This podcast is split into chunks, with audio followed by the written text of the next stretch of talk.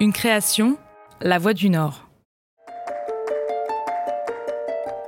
À chaque fois, l'enlèvement se produit dans un espace très petit en fait euh, par rapport au lieu de vie des, enfants. Euh, un rien aurait pu faire qu'elle soit pas enlevée en fait, et, ça ajoute à l'horreur en fait. Affaires sonores, le podcast des grands dossiers criminels de la région par Elodie Rabé.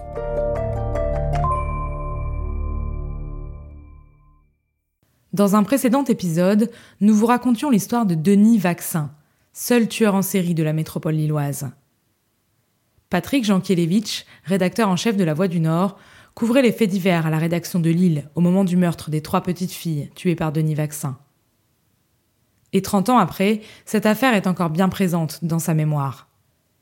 Il nous raconte ses souvenirs de ce dossier hors du commun. En 1985, il apprend la disparition de Nathalie Waro auprès des services de police. Je suis sollicité pour diffuser la photo de la petite fille qui a disparu à l'époque parce que bah, on ne sait pas qu'on va les retrouver très vite puisqu'on l'a retrouvée le soir même dans, enfin, dans la soirée. C'est une autre époque pour les faits diversiers. Hein. C'est une époque où les, journalistes qui s'occupaient des faits divers allaient encore dans les, commissariats sans aucun problème, euh, discuter avec les policiers sans aucun problème. C'est, plus le cas aujourd'hui. On parlait ensemble en tout cas. On, on faisait chacun notre métier, mais, euh, on communiquait beaucoup. Et donc notamment quand il y avait des, des disparitions de mineurs, euh, bah, il n'y avait pas Internet à l'époque. Hein. Et donc pour diffuser la photo d'une mineure qui avait disparu, il y avait deux moyens. C'était soit la télé, soit le journal du lendemain en fait. Et donc euh, très vite on m'a donné la photo puisqu'elle n'était que disparue au départ. L'idée c'était de, publier, de publier dans le journal du lendemain euh, la disparition de, Nathalie, euh, publier un avis de recherche sur la disparition de Nathalie en fait.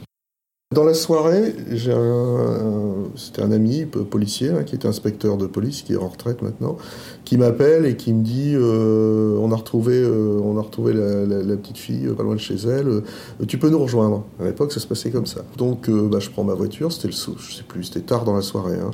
Pour ceux qui ont connu les, les biscottes à l'île Sud, à l'île Sud, c'était pas loin des biscottes.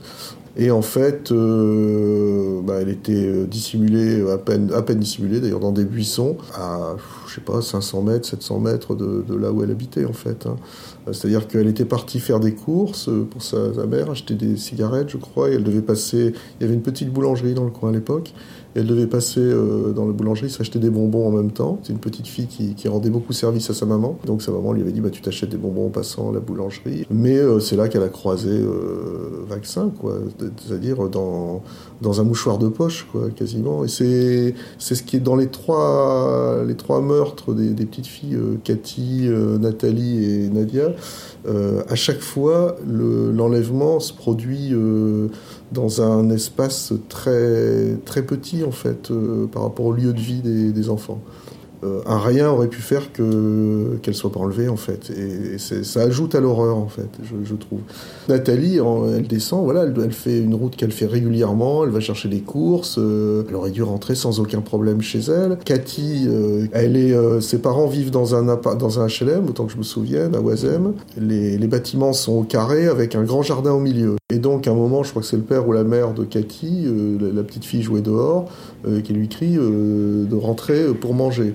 Alors, elle a deux solutions pour rentrer chez elle. Soit elle rentre directement par le jardin euh, dans la maison parce qu'ils avaient, ils avaient un appartement qui avait un petit jardinet qui donnait sur le grand jardin intérieur. Donc elle peut rentrer directement. Dieu seul sait pourquoi. Elle décide de ressortir de l'ensemble du bâtiment. Elle fait le tour des bâtiments et c'est là qu'elle croise Denis Vaccin qui, qui la kidnappe. Si elle, si elle reste intra-jardin, euh, elle est encore vivante aujourd'hui. Et Nadia, bah Nadia, elle jouait euh, devant les fenêtres de sa grand-mère à Moulins. Euh, donc pareil, avec plein d'enfants, euh, tout le monde la voit partir et tout le monde croit que c'est qu'elle s'en va avec un oncle ou, une connaissance parce qu'elle s'en va sans se débattre, comme c'est souvent le cas avec les, enfants hein, qui, se laissent enlever sans trop, se débattre parce qu'on leur offre des bonbons. On a beau leur répéter qu'il faut faire attention, il faut pas parler à n'importe qui. Ben, quand elles tombent sur des gens qui sont habiles, quand les enfants tombent sur des gens qui sont habiles, ils se laissent parfois manipuler. Qui est choquant dans ces trois affaires, vraiment, c'est qu'on se dit, euh, euh, ça s'est joué à, rien, quoi. Euh, ces petites filles auraient pu ne pas se faire enlever. À l'époque, le journaliste est allé à la rencontre des familles des trois petites filles et il se souvient forcément de leur détresse.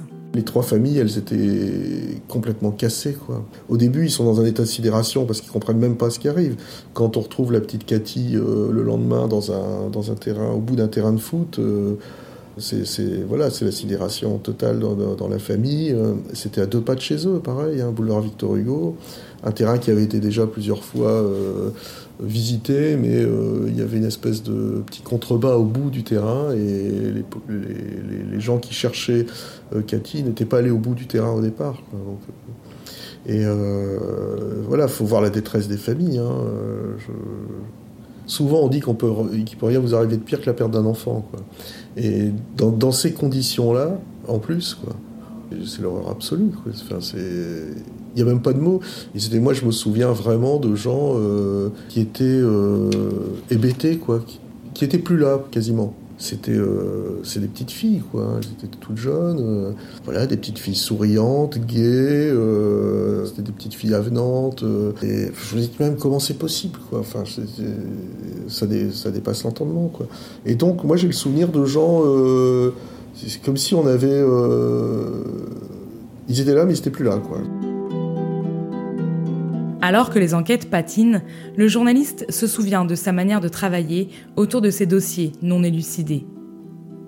Au moment de la mort de Cathy Monchot en 1990, il a l'intuition que l'affaire est reliée au meurtre de Nathalie Waro et qu'un lien existe forcément entre les deux crimes. Un journaliste qui fait des faits divers, il a un petit côté flic, hein, sans doute. Hein. Euh, c'est-à-dire qu'on enquête comme les policiers, mais pas avec les mêmes, pas avec les mêmes moyens que les policiers. Et euh, on n'obtient pas les mêmes choses, en fait. C'est-à-dire qu'il y a des gens qui parlent aux policiers, il y a des gens qui parlent aux journalistes. C'était, à tel point vrai qu'à partir de l'affaire euh, de la disparition de Cathy, je suis allé voir tous les gens du quartier, par exemple, un par un, euh, euh, l'épicier d'en face, euh, les voisins, les voisins de palier, la famille, etc. J'ai assez vite sympathisé avec la famille, en fait, de, Cathy. Et donc, on a, on enquêtait comme les policiers, puis voilà, on trouvait, il nous arrivait de trouver des témoignages intéressants. Comme plusieurs fois, on a, trouvé des, choses que, les policiers n'avaient pas trouvées. ils avaient fini par nous inviter à leur briefing le soir sur ces, sur ces affaires, et ont participé au briefing ce qui est quand même euh, incroyable, euh, en restant toujours chacun dans son, métier, euh, voilà, dans, sa profession, mais pour voir si on avait des, choses qu'eux n'avaient pas et, inversement. Moi, pour moi, en 90, quand Cathy disparaît, tout de suite, je pense à Nathalie, Nathalie et je l'écris d'ailleurs à l'époque. Pour moi, il y avait trop de similitudes entre les deux affaires. C'est des quartiers qui sont qui sont pas si lointains, des quartiers populaires, euh, des petites filles qui ont un petit peu le même profil. Et justement cette, euh, cet enlèvement qui se fait comme ça euh, dans un mouchoir de poche, enfin tout dans la façon dont les choses s'étaient passées. et puis quand, quand, on retrouve la petite fille, la, Cathy, elle est elle est dans un état qui ressemble aussi, euh, hélas, à celui de Nathalie. Hein. C'est-à-dire que c'est un monstre, hein, clairement. Enfin, voilà, ça on le sait maintenant. Après, c'est juste de l'intuition. Moi, j'avais évidemment aucune preuve là-dessus. Hein. En tout cas, à l'époque, je pose la question, ce qui énerve un peu mes camarades policiers à l'époque. Euh, ce qui prouve qu'on continue à faire notre métier quand même. Puis euh, je pense que dans ces cas-là, la police a toujours peur d'effrayer un peu les gens. Mais moi, je pensais que c'était de, c'était de notre, que ça faisait partie de notre boulot, euh, pas d'effrayer les gens, mais de leur dire attention, il y a peut-être un type qui rôde, qui enlève les petites filles, qui les viole, qui leur fait subir des sévices terribles et qui les tue.